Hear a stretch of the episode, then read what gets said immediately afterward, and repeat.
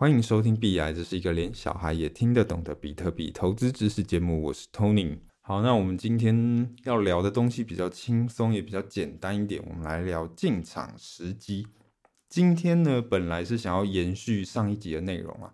我们上一集在讲什么是流动性挖矿嘛。那流动性挖矿这个系列，我估计可能要个两三集才有办法把它讲得比较清楚。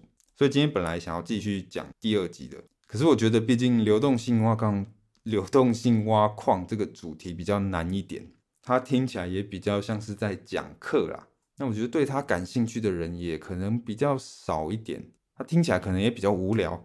所以说，就像那个以前补习班老师讲课的时候，中间都要穿插一些比较轻松的话题嘛。所以我就想说，好吧，那今天就先聊一些比较轻松的东西，那明天再继续我们流动性挖矿系列的第二集。这样好，那之所以想要讲进场时机呢，是因为有不少听众都会跟我说，诶，他自己也想要投资看看加密货币，可是他是新手嘛，他是小白，然后他看到新闻可能就会觉得说，诶，加密货币的价格波动常常会很大，所以我不知道什么时候要进场。什么时机进场才是正确的？这件事确实烦恼很多新手啦，所以就是要跟大家解释一下。OK，其实抓进场时机这件事确实不太容易，即便是对在币圈打滚的老手而言，这个判断也是非常的困难。那当然，不同的人可能会用不同的方式嘛。比方说，有些人他会特别去看链上数据，那就是区块链，因为它毕竟所有的交易都是公开的嘛。所以有些人会去看上面的资料，说哦，比方说现在的活跃的地址有多少啦，然后现在上面的应用的资金有多少啦，然后有没有大量资金的流出流入之类的。那有些人他可能会看技术的指标嘛，那有些人可能就是比较消息面向的，他会关注说，哎，哪些项目它有没有什么特别重大的进展。所以说，如果你要抓一个。很精准的进场时机，那确实非常难。他要考虑的资讯非常非常的多，然后他也要花你非常多非常多的心力。那就算你是一个全职的加密货币的交易者或是投资人，那你都不一定可以把这件事情做得很好。那更何况是像我们一般的小白。OK，那所以说一般的小白到底该怎么办？就直接放生嘛？哦，也不是。其实呢，对于一般的小白，我会建议说，与其纠结进场时机，那不如使用不依赖进场时机的策略。意思就是，你不要太去管说现在到底是不是一个好的进场时机。你反过来想，有没有一些策略可以让我们比较不需要那么在意进场时机的？有没有什么策略是好，即便我的进场时机没有那么完美，那这个策略还是可以运作？那它还是可以让我赚到钱的哦。其实有，那今天就是分享两个策略给大家。那这两个策略都是相对不依赖进场时机。那当然啦，如果说你一进场，你就是在整个市场的最高点，然后之后整个市场就一路向下，那也没办法，就是你不管用什么策略，都是会赔钱的。可是今天讲的这两个策略，确实可以让你比较不用花太多的心力烦恼什么时候该进场。就算你进场的时候价格是偏高的，那它还是有办法赚钱。而且今天要讲的这两种策略，我认为都非常适合新手。这两个策略都是负担很低的策略。什么意思？这两个策略它都不需要看盘，对，你不太需要去关注整个市场的变化，你只要久久看一次就好了。然后他们都不需要很大量的资金，可能几万块或者几千块就可以运作了。而且目前都有工具可以让这两种策略做到自动化，你甚至不用动手啦。所以这两个策略都非常的低负担。简单来讲，就是它很无脑啦。而且我觉得它也可以解决我们这种散户小白的一些心态上面的问题。因为小白最怕就是。你为了一个投资，然后搞得整天心情都不太好哦。如果今天市场上涨了，那当然很开心啊。那市场下跌了，你可能就愁眉苦脸。那这样心情起伏太大，其实不太好。我还是认为说，对于大部分的人来说，我们采用一个负担比较低的策略，然后我们可以开开心心的过日子。那虽然说这样的策略不见得可以让我们赚到超多钱，可是它至少是比较稳定的，然后风险也相对比较低的。好，OK，那我们就先来讲第一个。其实第一个策略，可能有些人猜到我会说什么，那就是定期定额。没错，这个节目其实讲过不少次了，就是定期定额。那定期定额它当然有一些重点啦。首先第一个，你的投资时间其实是需要拉长的，它不太有办法让你在几个月的时间你就会有一个很好的获利，除非说你今天遇到市场大爆发。那定期定额，它可能会需要几年的时间，你可能可以每个礼拜投一点，或是每个月投一点，然后时间拉长到几年来看。那为什么定期定额这个策略不太需要看进场时机？那是因为你透过定期定额的方式，其实已经把你的风险给分散掉了。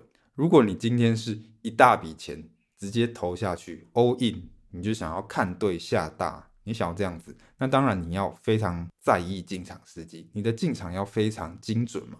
可是定期定额它，它把你的仓位给分散了，让你一次不用投这么多钱，而且时间也分散了，所以它可以让你的整体的投资成本拉到一个平均。所以平均来看的话，就算市场一直在下跌也没有关系，因为整体的持仓成本是会下降的。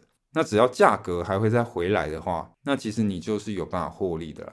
所以其实定期定额长期下来，它可以让你的持仓成本走到一个跟市场平均的水准。所以当你采用定期定额这个策略的时候，你只要确定说好，我有办法拿长期再来，我今天进入的这个市场长期来看是看好的。那目前我进场的价位也不算在相对来说太高的位置，那这样你就可以进场。而且现在市面上有一些。工具可以帮你做到这些事情，像我蛮推荐币安交易所。呃，如果没有注册币安交易所的，我蛮建议大家可以用的，因为毕竟它是世界上最大的交易所嘛。那它本身也提供了很多的理财商品跟一些好用的投资的工具。像币安里面就有一个功能叫做定投，这个东西就是你可以进去创建你自己的定投计划。你可以设定说，哦，比方说每天的几点，或是每个礼拜的什么时候，或是每个月的什么时候投资多少钱。好，我设定每个月要投资两百块美金嘛。那你这个计划只要创建了，它每个月就会自动帮你买两百块美金，所以非常的无脑，就是完全自动的。而且它还可以去设定你的投资组合，你可以分散你的标的。比方说这个两百块美金，你可以设定说，哦，我有二十趴是要买以太币。然后十趴是要买 BNB，然后十趴买比特币之类的，所以它不但定投，而且它同时还帮你达到分散标的，所以你可以用这个功能，有点像是组合自己的 ETF 那种感觉。你可以组合一个加密货币版的零零五零，然后设定好之后，你的账户里面只要有钱，它每个月就会帮你买，这个超级低负担的啊，你甚至可以忘记你设定这件事情，过了半年之后再回来看。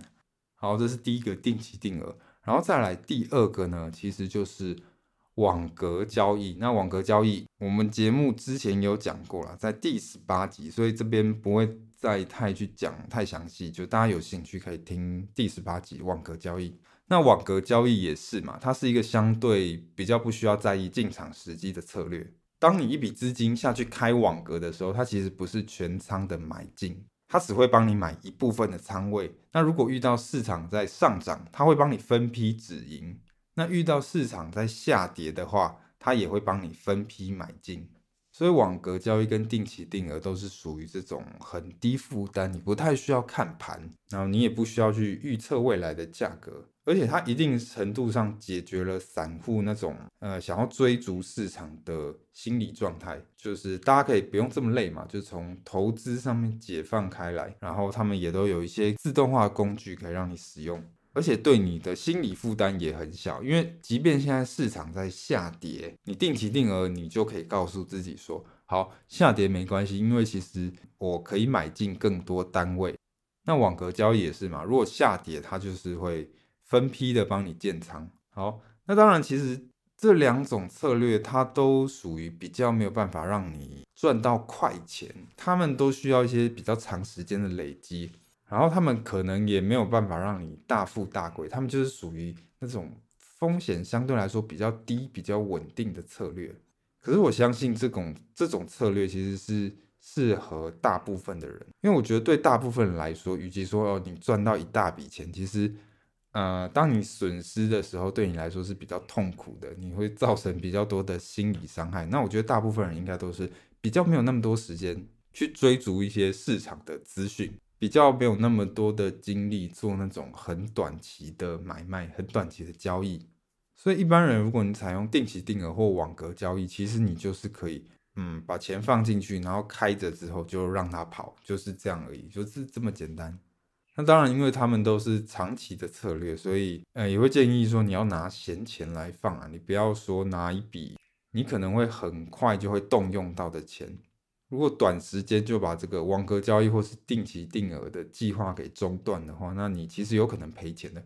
不过只要长期来看，我们认为说，我们现在投的市场，它整体来说是会上涨的，那其实就没什么问题。其实讲白了，就我觉得现在这个时间点进场就没什么问题了。就如果你是采用定期定额或网格交易的话，这个时间点，我录这个 podcast 的时间是三月十号，然后以太币的价格在大概我看一下两千六百块美金左右，这个时候进场是绝对没有问题的。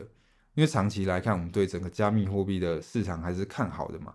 然后也因为现在时空背景不同了，大部分的看法都是认为说，加密货币比较不会再经历二零一八、二零一九那个时候的跌幅了。然后现在的价格距离上次高点也还有一段空间。所以说，如果你现在确实是有一笔闲钱可以投资，然后你确实也是想要参与。加密货币，你想要投资看看，可是你不知道现在可不可以进场。那我可以跟你说，你如果采用这两个策略的话，绝对是可以进场的，现在就可以进场。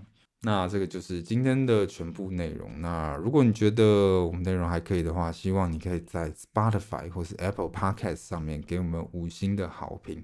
那你也可以加入我们 B 癌的私密的社团，那有任何问题，你可以直接在里面发问，那我看到我都会回答你。OK，那我们就下次见喽。